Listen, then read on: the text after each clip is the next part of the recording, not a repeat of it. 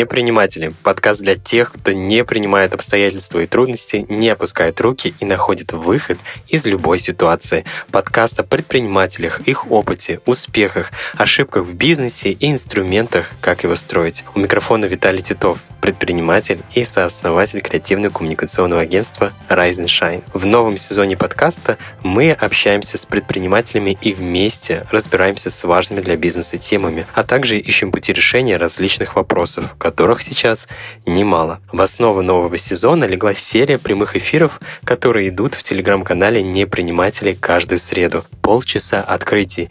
Такое название получили эфиры, Именно за это время предприниматели делятся самой актуальной и полезной информацией, рассказывают, как сегодня адаптироваться к изменениям и отвечают на вопросы слушателей. Подкаст выходит при поддержке Банка Открытия, который представляет комплексное обслуживание компаний малого и среднего бизнеса на основе современных цифровых технологий. Услуги для предпринимателей на выгодных условиях. Открытие. Банк для бизнеса. open.ru Сегодня мы поговорим об актуальных IT-решениях, которые могут быть полезны бизнесу. Как понять, что пора автоматизировать процессы компании и какие есть риски. Какие задачи удобно решать с помощью IT-инструментов. Об этом выпуске рассказал Андрей Сизов, SEO онлайн-школы Фоксфорд. А в финале выпуска я озвучу вопросы от наших слушателей, которые участвовали в прямом эфире. Итак, начинаем полчаса открытий. Я руковожу Фоксфордом чуть больше двух лет, с 1 октября 2020 года. И в тот момент, когда я приходил в компанию, компания представляла из себя довольно неавтоматизированную с точки зрения бэк-офиса и управления персоналом сущность, в которой работало в бизнес-команде около 500 э, человек. Когда я говорю бизнес-команда, я имею в виду, что у нас есть еще а, там, репетиторы, которые у нас как самозанятые трудятся, их там около тысячи было. На текущий момент Фоксфорд – это чуть больше 1400 человек, 2500 репетиторов э, у нас уже. Соответственно, сильно выросли объемы буквально за два года.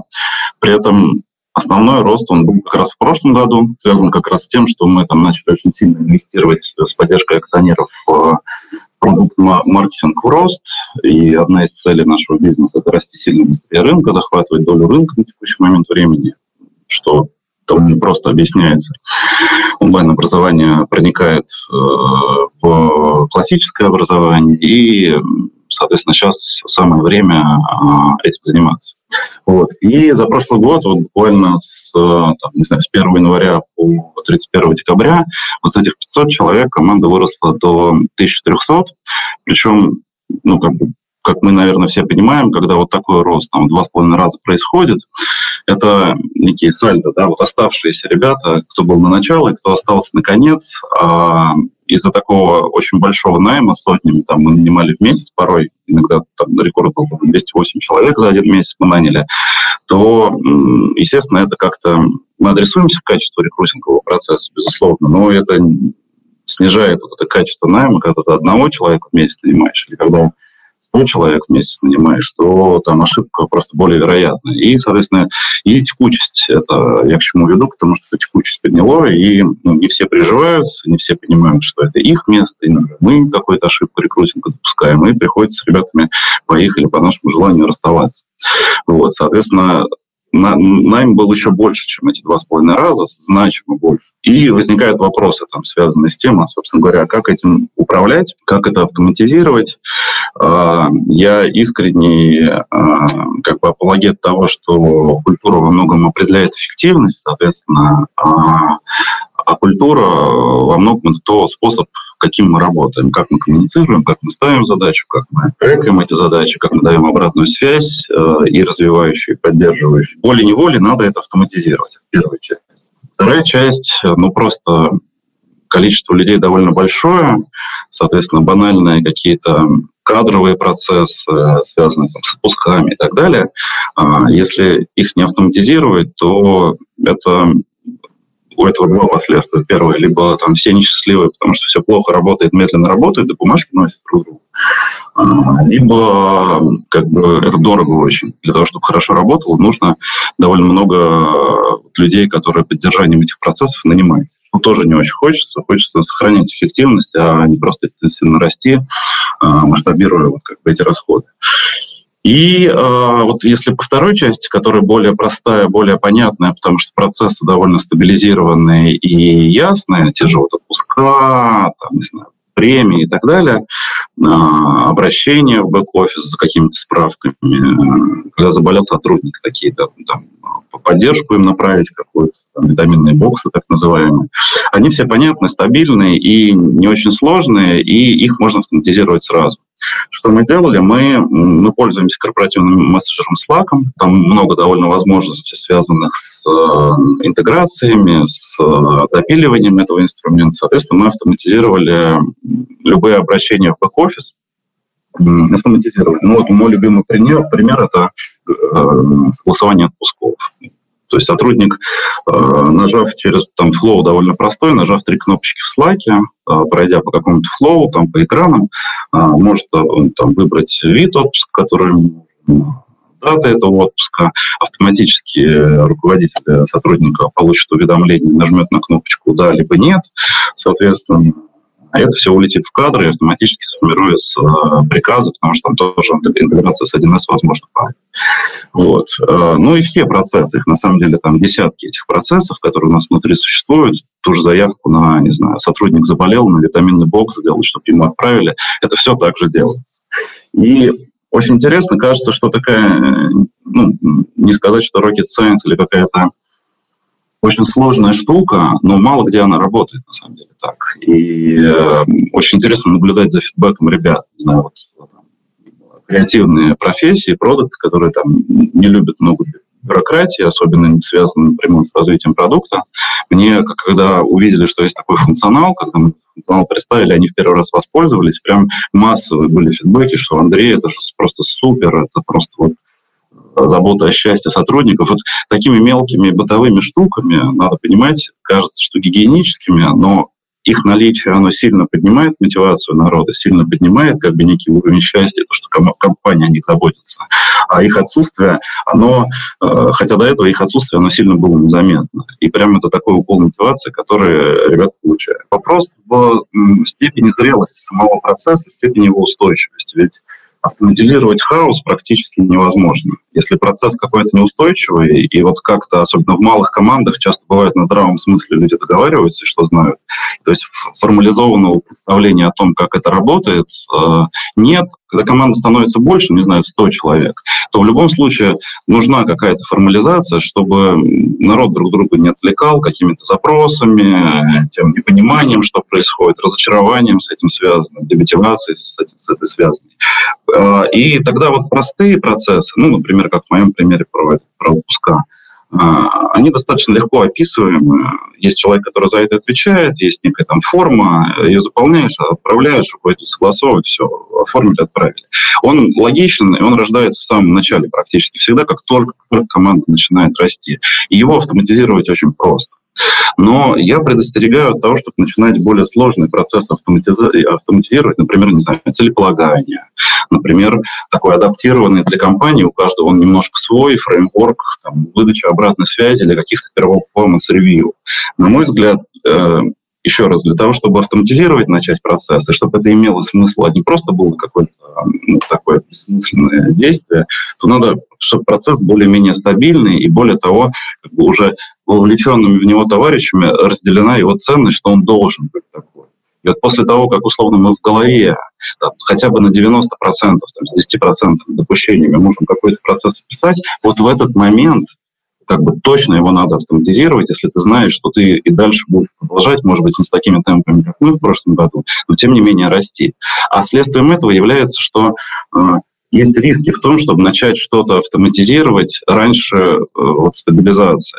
Что такое стабилизация? Сначала ты просто описываешь процесс, потом ты э, делаешь какие-то, не знаю, шаблоны рукопашные, да, поддерживая это, запускаешь, собираешь обратную связь от коллег, э, понимаешь, что как, ну, процесс более-менее окей, все готовы его придерживаться, все файн с тем, что да, это так народ, э, так и должно быть с учетом понимания общей картинки, он несколько раз повторяется успешно с одинаковым опытом, и вот как только мы это закрепили, не знаю, 3-4 раза повторения, вот в этот момент его можно автоматизировать. Например, у нас система целеполагания в компании существует, мы там выдумали немножко свою, как и любая компания, мы там смешали ОКРы, смешали японский хосинг допустим, Канри. У нас такая agile еще культура в команде, мы с спринтами работаем.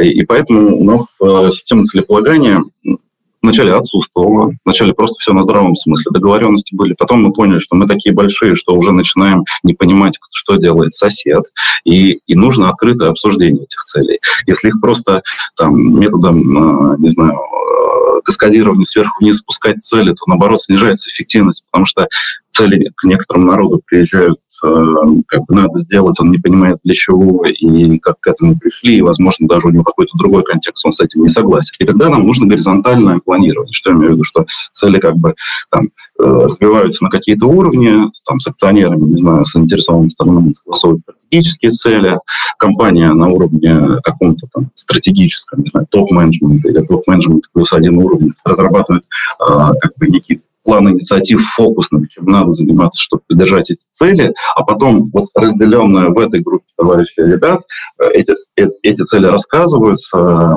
собственно говоря, более линейным исполнителям, они формируют свой бэклог своих целей, направленных на реализацию их, плюс неких гигиенических, для того, чтобы дальше просто существовать и эффективными быть, а не масштабировать. И вот такое, как бы, получается сложная штука. Сначала сверху вниз, потом снизу вверх. А еще и в культуре, когда до этого целеполагания не было, и компания была довольно небольшая, и все более-менее, работая автономно, понимали, что происходит вокруг, вот сам процесс обсуждения кроссфункциональной целей а, тоже это непростая штука. И мы за последние два года, вот, начав вот это внедрение какого-то инструмента целеполагания у себя, мы его уже сейчас в четвертый раз модифицируем, этот э, инструмент. Вначале мы там, даже с точки зрения того, как мы это обсуждаем и как мы это оформляем, вначале мы просто там каждый запустили просто снизу планирование, определив стратегические цели, планирование снизу, но был полный рассинхрон, все равно люди не понимали. То есть есть какое-то недоверие к экспертизе другого человека. Плюс некоторые довольно культурно реагируют э, как бы остро, если ну, ты рассказываешь про свои цели, рассказываешь даже про инструменты и даже отсмартовал какую-то цель, тебе начинают как бы люди из других функций задавать вопросы, а почему так, объясни мне, и кажется, что ну, что ты лезешь не в свое дело, есть такая позиция.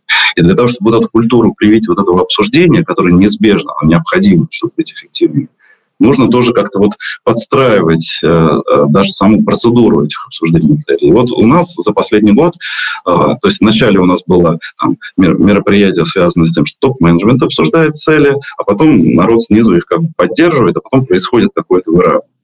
В какой-то момент времени, там, через две или четыре, через три итерации, мы поняли, что, ага, уже это работает неплохо, а, потому что вот эти обсуждения двухдневные, там, раз в квартал сессии мы устраивали, оно превращается в какое-то политбюро, где все, все совсем согласны, потому что ну, все понятно. Мы уже это обсудили. Для того, чтобы сформировать свою цель, э, человек до этой встречи побегал по другим функциям и с ними согласовал, а, собственно говоря, есть ли ресурсы на реализацию или нет.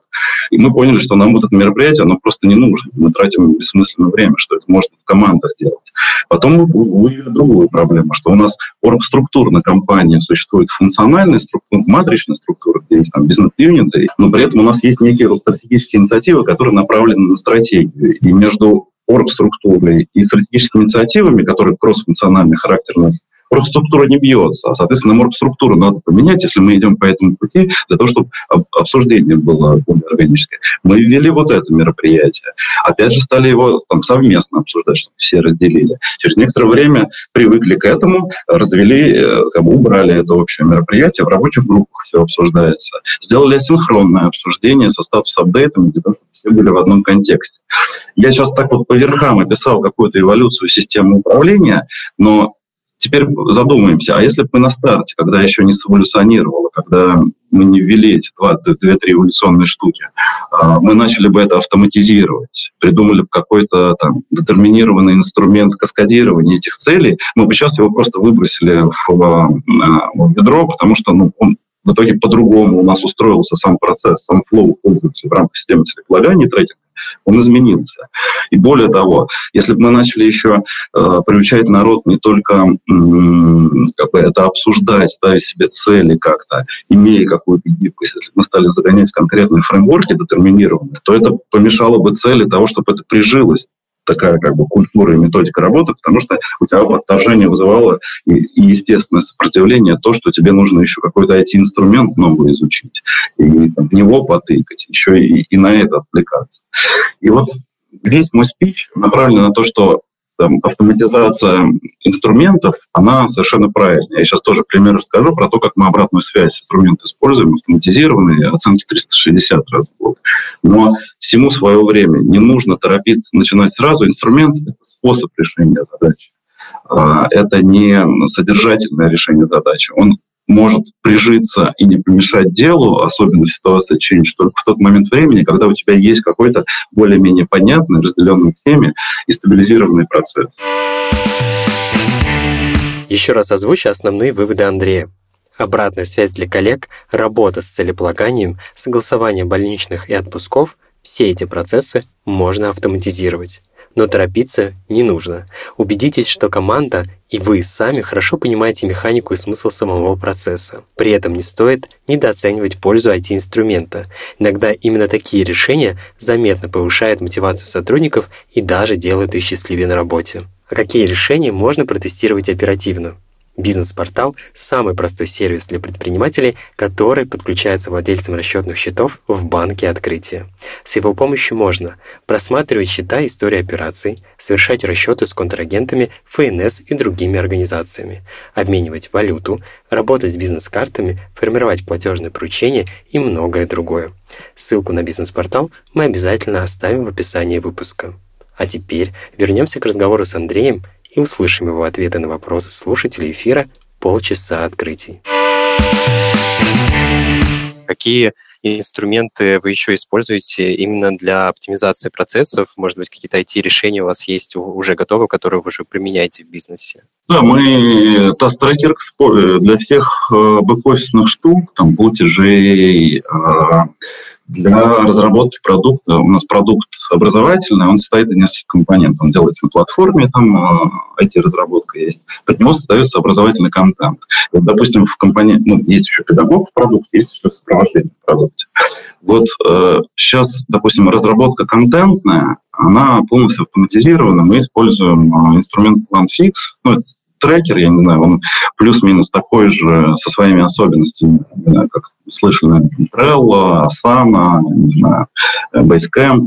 Это есть фикс, это российская разработка, где это просто система трекинга. Появляется таск, э, у таск, э, кто подписан на таску, как бы согласовывает о том, что да, в нужно создать такой-то контент, потому что эта штука интегрирована еще с библиотекой нашего контента, что вот этого, не знаю, задание по математике для пятого класса на квадратные уравнения конкретно в этом курсе не подходит из тех, что существует. Нужно поэтому создать новое. Такая, такая проверка делается, потом создается таск, потом эта таска там двигается по стандартной, там, не знаю, канбан-доске с, с разной степенью проработки до момента, когда он готов, и потом система, платформа его оттуда из планфикса забирает и интегрирует в курс. Вот, допустим, вот этот инструмент используем. Касательно вот обратной связи я упомянул, я культивирую культуру выдачи э, обратной связи моментальной э, здесь и сейчас, и, и, и позитивной, и э, корректирующей, но понятно, что это ну, не всегда реализуемо, как в силу какой-то зрелости сотрудников, как все, и не как боязни, так и в силу просто времени, отсутствия времени и уместности. Обратная связь должна быть уместной. Поэтому мы, тем не менее, не только здесь и сейчас даем, у нас два раза в год проходит performance review, где мы как бы комплексно оцениваем так, стандартным шаблоном, пока он никак не реализован никаких IT-инструментов, даем некие оценки. Руководитель дает сотруднику, сотрудник сам себя оценивает, и из этого вытекает некий индивидуальный план развития, либо там области для внимания, либо области на то, что вот очень хорошо делается, надо закрепить. Но помимо того, что два раза в год мы это делаем пока в рукопашном, а, есть 360. Ведь а, сотрудник работает не только с руководителем, мягко говоря, и не только и не столько руководитель его может оценить, а его могут оценить стейкхолдеры. Соответственно, вот есть инструмент стандартный hr 360, когда тебя 360 тебя с четырех сторон оценивает. Тебя оценивает руководитель, тебя оцениваешь сам ты, тебя оценивают твои э, стейкхолдеры. Для этого нужно разработать модель компетенции и как бы зашить или не зашить в какой-то инструмент. Вот мы используем инструмент э, Talentec 360. Э, мы часть группы Talentec, Foxford. И, собственно говоря, вот другая компания, которая у нас не детским образованием, как мы занимается, занимается развитием HR-решений для бизнеса, B2B бизнеса. Она разработала этот инструмент. У него зашивается гибко довольно модель компетенции, которая у нас в компании существует. Ну, то есть какие ценности у нас есть, э, какие паттерны поведения поддерживать это, это ценности, как они проявляются, степень их проявления. Там выделяются сильные стороны, слабые стороны. Зашивается модель компетенции, зашивается оргструктура и, соответственно, определяется круг 360. Есть инструмент довольно удобный самономинации, если я кому-то хочу дать обратную связь, или, повторюсь, поддерживающую, или корректирующую. Более того, сам человек, которого оценивает, может там запросить, что да, вот в этот круг 360 автоматически, всего разных причин, кто-то не попал на мне важный фидбэк этого человека, соответственно, я номинирую этого человека на то, чтобы мне дали оценку. Потом происходит круг того, что все подтверждают, что да, да, да, они согласны, там, те, кто заявил себя либо те, кто заявил кого-то на оценку себя, подтверждают их, вот, вторая сторона подтверждает, что она готова, либо, если не готова по какой-то причине, а потом происходит вот такой опросник, рассылка, система напоминает, что то там что-то забыл, что-то не нажал, что смотри, у тебя два дня осталось на то, чтобы оценить, человек ждет, и потом формируется отчет сходный. По этой модели компетенции, вот такие-то люди тебя оценили, э, он анонимный, ты просто знаешь, кто оценил, но в каждой группе несколько товарищей, и вот там, не знаю, один, три человека, например, в этой группе, один тебя оценивает по этой компетенции так, один один определяет как сильную сторону, один как область для развития. Мне кажется, что инструмент, помогающий в целом собирать обратную связь, и очень важен. И мне кажется, что обратная связь для сотрудников, особенно для большой компании, как ваша, а, мне кажется, необходимо. Мы поговорили непосредственно про э, вот, оптимизацию процесса э, в работе с сотрудниками, а если говорить э, в работе с клиентами, есть ли вот, в сфере онлайн-образования, есть ли IT-инструменты, которые вы используете как онлайн-школа, чтобы повышать лояльность, лояльность клиентов? Например, в ритейле это могут быть программы лояльности или карты, чтобы отслеживать предпочтения покупателей. Есть ли такие подобные инструменты у вас в бизнесе? У нас есть э, баллы прогресса. Если ты там занимаешься на курсе, делаешь домашки, условно, то тебе начисляются некие фоксики. Это внутренняя валюта, которую можно использовать либо для оплаты курсов, либо для получения каких-то призов. Можно передавать другу, стирать их. А, я не могу сказать, что это очень классно работает и сильно пользуется спросом. Мне кажется, что проблема в том, что мы недостаточно хорошо фокусируемся на этом. Это наше упущение, нам это надо сделать. Вот. Это, пожалуй, все, что вот в этом контексте есть. Но, безусловно, мы... Э, ну, у нас база пользователей вот, э, на прошлой неделе зарегистрировалась на платформе 10-миллионных пользователей. Активных пользователей, тех, кто, мы считаем, последние два года что-то делал э, на платформе, не обязательно покупал, у нас много бесплатного контента, бесплатных активностей, 3 миллиона. Что-то купили за последний год на платформе, около 100 тысяч. То есть это большие массивы данных. И э, мы там по при регистрации собираем некоторые данные, чтобы понимать, а что нужно предлагать. Ну, условно, если человек купил курс по математике, выше вероятность, что он Э, ему интересна еще и физика, а, ну, какой-то олимпиадный курс по математике, что ему интересна еще физика, нежели там, я не знаю, география. И в системе нашей там рекомендаций всплывашек на сайте ему будет скорее рекомендоваться, что вот посмотри, у нас сейчас акция на физику, есть возможность, тебе интересно. Такие штуки собираем, собираем класс, естественно, потом при регистрации пользователя вводит свой класс там, с 1 по 11, а потом э, ну, ежегодно переводом из класса в класс. И с этим невозможно работать рукопашно. Даже тот же e-mail послать о том, что у нас такая акция, либо вот контент кажется релевантный тебе, кажется, что не знаю, сейчас прогулим в школе, тебе вот будет интересно почитать, посмотреть. Мы для этого, ну, во-первых, на платформе своей мы собираем данные, собираем историю пользователя, не сказать, что очень круто это делаем, мы сильно развиваем эту систему, а для того, чтобы коммуницировать с ним, использовали, ну, до последнего времени использовали инструмент Exponia, CRM-систему. Ну, очень классная штука. А, в свое время делали тендер какой-то, на нее пришли, вот полтора года ее развивали, но Exponia американская компания, и она ушла из России, не далее как там месяц назад мы просто ну, перестали возможность пользоваться ей. Вот. Поэтому мы сейчас переходим на другой инструмент, э, очень похож по функционалу, где-то своими плюсами, где-то своими минусами. Российский инструмент Mindbox. Ну, просто потому что иначе это важный канал коммуникации с пользователем, там, письма, смс, пуши, он управляется с помощью этой системы, базируясь на интересах, которые хранятся у нас в базе данных. И он, собственно говоря, управляет там, звонилками, с письмами и так далее, коммуникацией с клиентом. Без него просто невозможно существовать. Рукопашно это невозможно в нашем масштабе, даже не просто дорого, а невозможно поддерживать. Андрей, спасибо большое. А подскажите, а какие э, может быть, сервисы или инструменты есть именно для привлечения новых клиентов?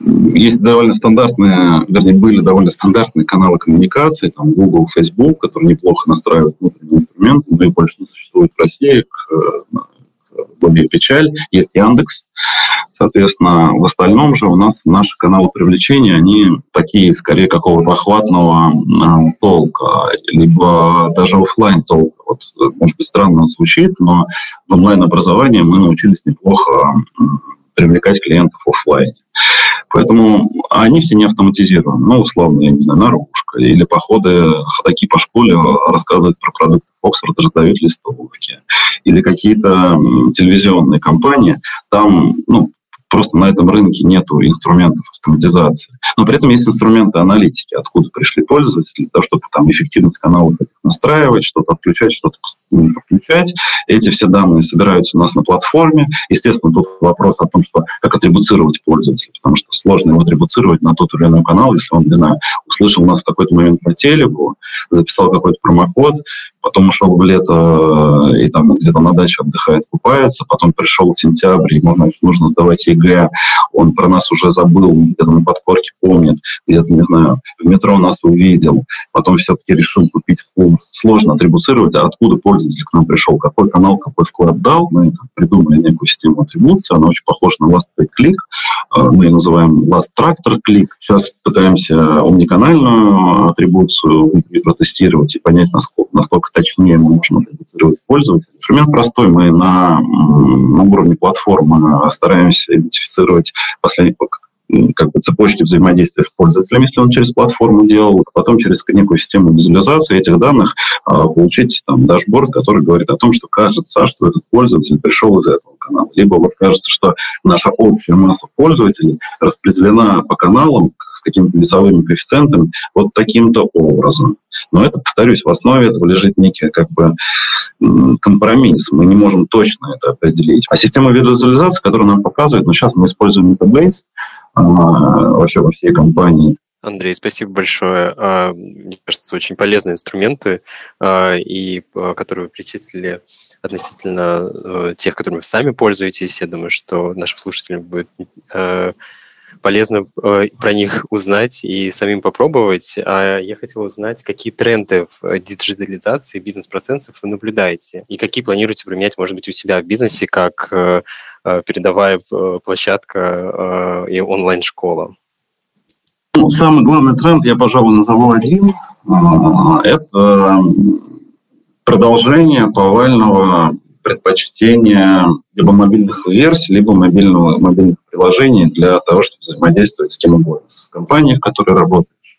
А, ну, потому что у нас темп жизни высокий, фрагментарность жизни высокая, удаленность высокая. Поэтому мне кажется, что вот э, мобильное потребление и э, это главный тренд. Пока мы не уверены, что правильный подход, э, допустим, коммуникации с нашим пользователем – ММС-часть, ну, то есть образовательную часть, потребления, обучения, процесса образования строить через мобильный телефон, ну, в силу того, что там экран небольшой, возможности рисовать не такие, как а, с а, компьютера, да, пока не уверены. Но если мы придумаем все остальное, коммуникации, успеваемость, э, пуши, напоминания, вопросы, ответы, все точно, э, база вики какая-то для пользователя, которая у нас есть, называется Фоксфорд учебнику, все точно уже происходит то, что народ туда мобильно уходит. А если говорить про бизнес в целом, э, я имею в виду про разные направления. Есть ли, может быть, какой-то сейчас определенный тренд, что востребовано а, для там, а, технологических решений и IT-решений именно в бизнес-процессах. Мне кажется, сейчас здесь на самом деле рынок пользователя. А, в бизнес-процессах есть практически все. В тот момент, когда у тебя стабилизируется процесс, ты понимаешь, что он такой. На самом деле, мне кажется, практически любое решение для автоматизации можно найти. Будь то CRM для продаж, будь то Mindbox для коммуникации с пользователем, будь то тот же Slack, который работает России и работает с нами для вот, организации каких-то внутренних процессов. Да и самое интересное, что у нас достаточно сильная разработка своя, мы IT-компания, у нас даже есть экспертиза, мы можем свои инструменты писать довольно быстро сейчас.